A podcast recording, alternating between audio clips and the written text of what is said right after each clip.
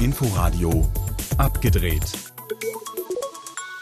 Herzlich willkommen. Ich bin Alexander Soyer und Sie hören das Filmmagazin hier im Inforadio. Was für ein Wetter für eine Open-Air-Berlinale. Besser hätte zumindest das nicht laufen können, um das sommerliche, platzbeschränkte, mal mehr, mal weniger gut organisierte und geplante Nachfeiern der März-Online-Berlinale zum Erfolg zu machen. Die Kinos ausverkauft, die Stimmung unter den Filmemachern großartig, das wenige Publikum begeistert. Zu Wort kommen heute in Abgedreht Daniel Brühl, Maria Speth und Maria Schrader zu ihren Filmen nebenan, Herr Bachmann und seine Klasse und natürlich Ich bin dein Mensch, alle im Wettbewerb der Berlinale. Wir haben außerdem auch hinter die Kulissen der Open Air Berlinale Kinos geschaut und wir haben ein paar Programmhinweise und natürlich ein paar Filmtipps und sogar mit der Mauretania einen der ersten auch Indoor-Kino-Neustarts dieses Jahres, der auch die Berlinale letzte Woche schon eröffnete. Der Mauretanier basiert auf dem wahren Fall des mauretanischen Guantanamo-Häftlings Mohamedou Uzlahi, der nach den Anschlägen auf das World Trade Center verhaftet, verschleppt und gefoltert wurde und der jahrelang in Guantanamo ohne Anklage gefangen gehalten wurde. Hier beginnt der Film, als es endlich zu einem Prozess gegen ihn kommen soll und Nancy Hollander den Fall übernimmt und es damit auch mit den Vereinigten Staaten, der CIA und dem Militär aufnimmt. Er wurde immer wieder verhört und man hält ihn seit sechs Jahren fest, ohne eine einzige Anklage zu erheben. Stört es Sie überhaupt nicht, so jemanden zu verteidigen? Neben ihm verteidige ich dabei auch den Rechtsstaat. Jodie Foster spielt die engagierte Anwältin Holländer, Benedict Cumberbatch den Militärankläger, dessen Gewissen ihn nach Akteneinsicht schließlich davon abhält, weiterzumachen. Der wahre Star aber dieses neuesten, eindrucksvollen Politthrillers von Kevin MacDonald ist der von Tahir Rahim gespielte Mohamedou Uzlahi, der mit seiner Geschichte, seinem zum Bestseller gewordenen Guantanamo-Tagebuch der rechtsstaatlichen Schande ein Gesicht gab, die Guantanamo war und ist. Ein erschütternder, ein berührender und ein spannender Film und eine wahre Geschichte. Der Mauretanier neu zu sehen in den wenigen schon offenen Kinos der Region na niej ptaszok premyleny. Das Open-Air-Programm nach der Berlinale in der nächsten Woche bietet zum Beispiel den gefeierten polnischen Film Cold War Breitengrad der Liebe. Eine traurig schöne Romanze über die Liebe zwischen der jungen Sängerin Sula und dem Pianisten Viktor, die in einem Konservatorium im Polen der 50er Jahre beginnt und sich über Jahrzehnte erstreckt. Regisseur Pavel Pawlikowski hat den Film seinen Eltern gewidmet, durch deren Geschichte Cold War inspiriert ist. Entscheidender aber als das Versprechen der Liebe ist die Bildsprache seines Meisterwerks. Cold War ist ein bewegter und mit wundervoller Musik begleiteter Schwarz-Weiß-Fotoband. Sinnliches Kino im Open-Air-Programm.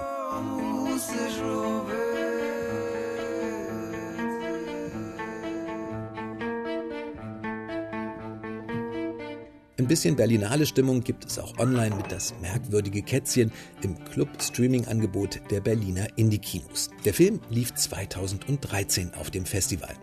Zu sehen gibt es eine Familie in einer Altbauwohnung, meistens in der Küche, Kinder, Besuch, Erzählungen aus dem Alltag, das laute Brummen von Kaffeemaschine oder Entsafter und Momente mit der Hauskatze. Mehr Stimmung als Erzählung ist das Ganze eine filmische Skulptur visuelles Musikstück, instrumentiert aus absurden Alltäglichkeiten, eine Mountain hier, Ohrfeigen da, dazu Geschrei, Gemurmel und eigenartige Geschichten. Das merkwürdige Kätzchen im Indie-Kinoclub.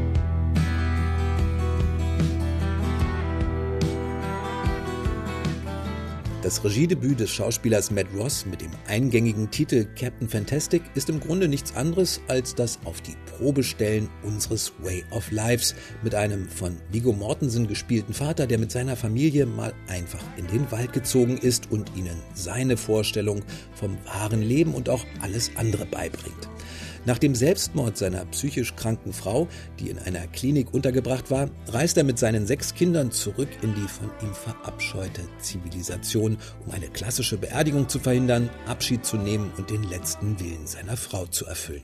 Sind die krank? Was meint ihr? Alle sind so fett. Ja. Fett wie Nilpferde. Wir verspotten niemanden. Außer Christen. Matt Ross, der selbst als Kind in einer Art Hippie-Landkommune groß wurde, findet den richtigen Ton und die richtigen Bilder in diesem wundervollen, gefühlvollen und immer wieder sehr amüsanten Familiendrama. Die Normalität des Überflusses wird mehr als einmal bloßgestellt, aber auch das komplette Aussteigen kommt nicht ohne Blessuren davon. Ein versöhnlicher Film, aber dank Viggo Mortensen als überzeugtem, liebenden Vater und Captain Fantastic überwiegt die traurig schöne, rührende Kraft dieses Films. Captain Fantastic ab 20. Juni eine Woche in der Arte Mediathek.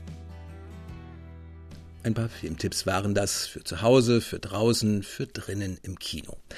Das Streaming aber verabschiedet sich so langsam ein bisschen in die Sommerpause. Das Kino ist wirklich zurückgekehrt. Zunächst noch vor allem Open Air und mit der Sommerberlinale. Und bevor wir im zweiten Teil von Abgedreht dann mit drei deutschen Filmschaffenden sprechen, schauen wir erstmal hinter die Kulissen der Berlinale Open.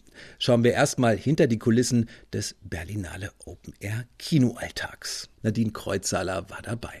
Night. Abends im Freiluftkino Friedrichshain. Liegestühle, Sitzbänke und blaue Plastikstühle verteilt auf einem grünen Hügel. Auf der Leinwand läuft Night Raiders, ein apokalyptisches Science-Fiction-Drama aus Kanada. Die Vorstellung ist ausverkauft, mal wieder.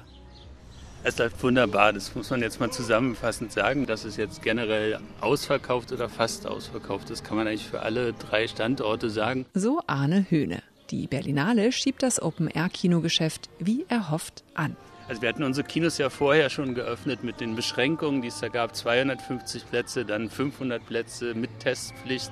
Man muss sagen, die Berlinale mit dem, was sie dann leistet mit dem Interesse der Menschen, ist natürlich dann, wären sonst um diese Jahreszeit nicht permanent ausverkauft gewesen. Für das Gespräch sitzen wir im Freiluftkino Kreuzberg, im Hof des Kunstquartiers Bethanien. Aus den offenen Fenstern der Musikschule wehen Klänge herüber. Ein bisschen getrübt ist die Stimmung beim Kinobetreiber, aber doch. Gerade hat der Senat weitere Lockerungen beschlossen. In den Open-Air-Kinos herrscht aber weiter Masken- und Testpflicht. Arne Höhne.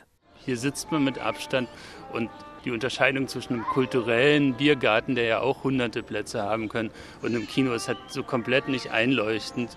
Das ist halt dann ärgerlich. Insgesamt gibt es eine äh, gute Akzeptanz, weil die Leute wollen ins Kino, sie lesen ja auch diese Regeln bei uns. Aber der Anteil der Menschen, die abends kommen und eben gar keinen Test mehr dabei haben, weil man überall hört, man braucht draußen keinen Test mehr, wird immer größer.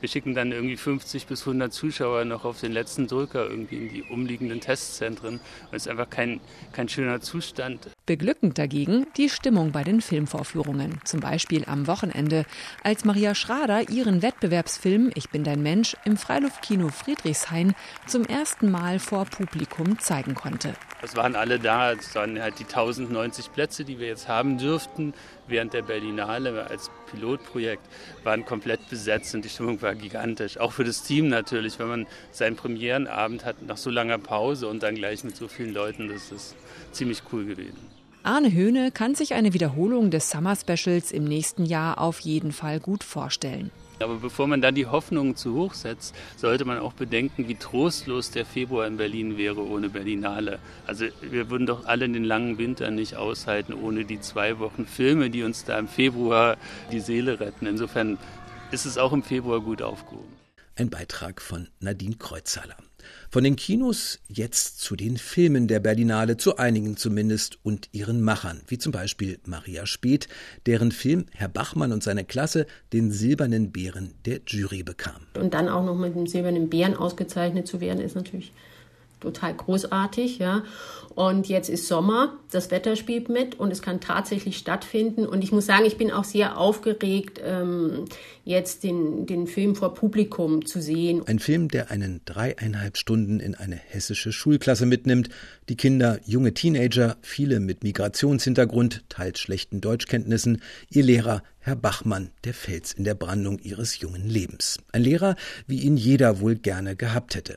Dass der Film allerdings genau das mit großer Nähe zeigt, war ursprünglich gar nicht der Plan von Maria Speth. Den Impuls hat, glaube ich, Dieter Bachmann gesetzt. Also wir kennen uns privat. Das ist ein Freund von Reinhard Vorschneider, der die Kamera gemacht hat. Die kennen sich ähm, schon seit den Studienzeiten. Er hatte mir eben immer wieder von dieser Stadt erzählt ähm, und der Schule, wo er eben angefangen hat, als Lehrer zu arbeiten. Es musste offensichtlich dieser Film werden. Es war auch für mich äh, am Anfang nicht ganz klar, ob ich mit Interviews arbeiten werde oder nicht. Und dann habe ich ähm, sozusagen doch entschieden, beobachten zu drehen. Das große Glück war einfach, aber das hatte ich, ähm, dass die Kinder die Kamera und das Filmteam ganz schnell äh, vergessen haben und uns in integriert haben und wir ein Teil der ähm, Gemeinschaft wurden. 200 Stunden Material hat Maria Speth gedreht, verteilt über Monate und ganz organisch ist daraus nicht nur ein Beobachten, sondern sondern ein Dabeisein entstanden, das genau diese Zeit braucht, um sich wirklich einlassen zu können auf all die vielen Details, die Geschichten und Leben der Schüler. Maria Speth. Der erste Rohschnitt war 20 Stunden lang, ja. Und äh, dann dachte ich, oh mein Gott, was mache ich damit? Und dann habe ich wirklich lange gearbeitet, um auf acht Stunden zu kommen. Und das war ein Erlebnis, weil dann konnte ich das erste Mal sowas wie einen Film sehen an einem Tag. Und dann schließlich kam ich jetzt auf diese dreieinhalb Stunden.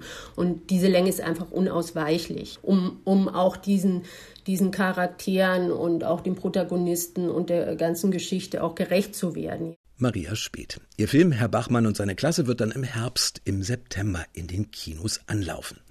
Deutlich früher schon, Mitte Juli nämlich, wird man Daniel Brühls Regiedebüt nebenan zu sehen bekommen können. Ein Film, in dem sich ein eingebildeter Schauspielerfatzke, der in einem luxussanierten Maisonette-Palast lebt, und sein Nachbar, der das Spitzeln auf die Spitze treibt, in einer Eckkneipe zu einem entlarvenden Dialogduell und tragikomischen Kammerspiel treffen.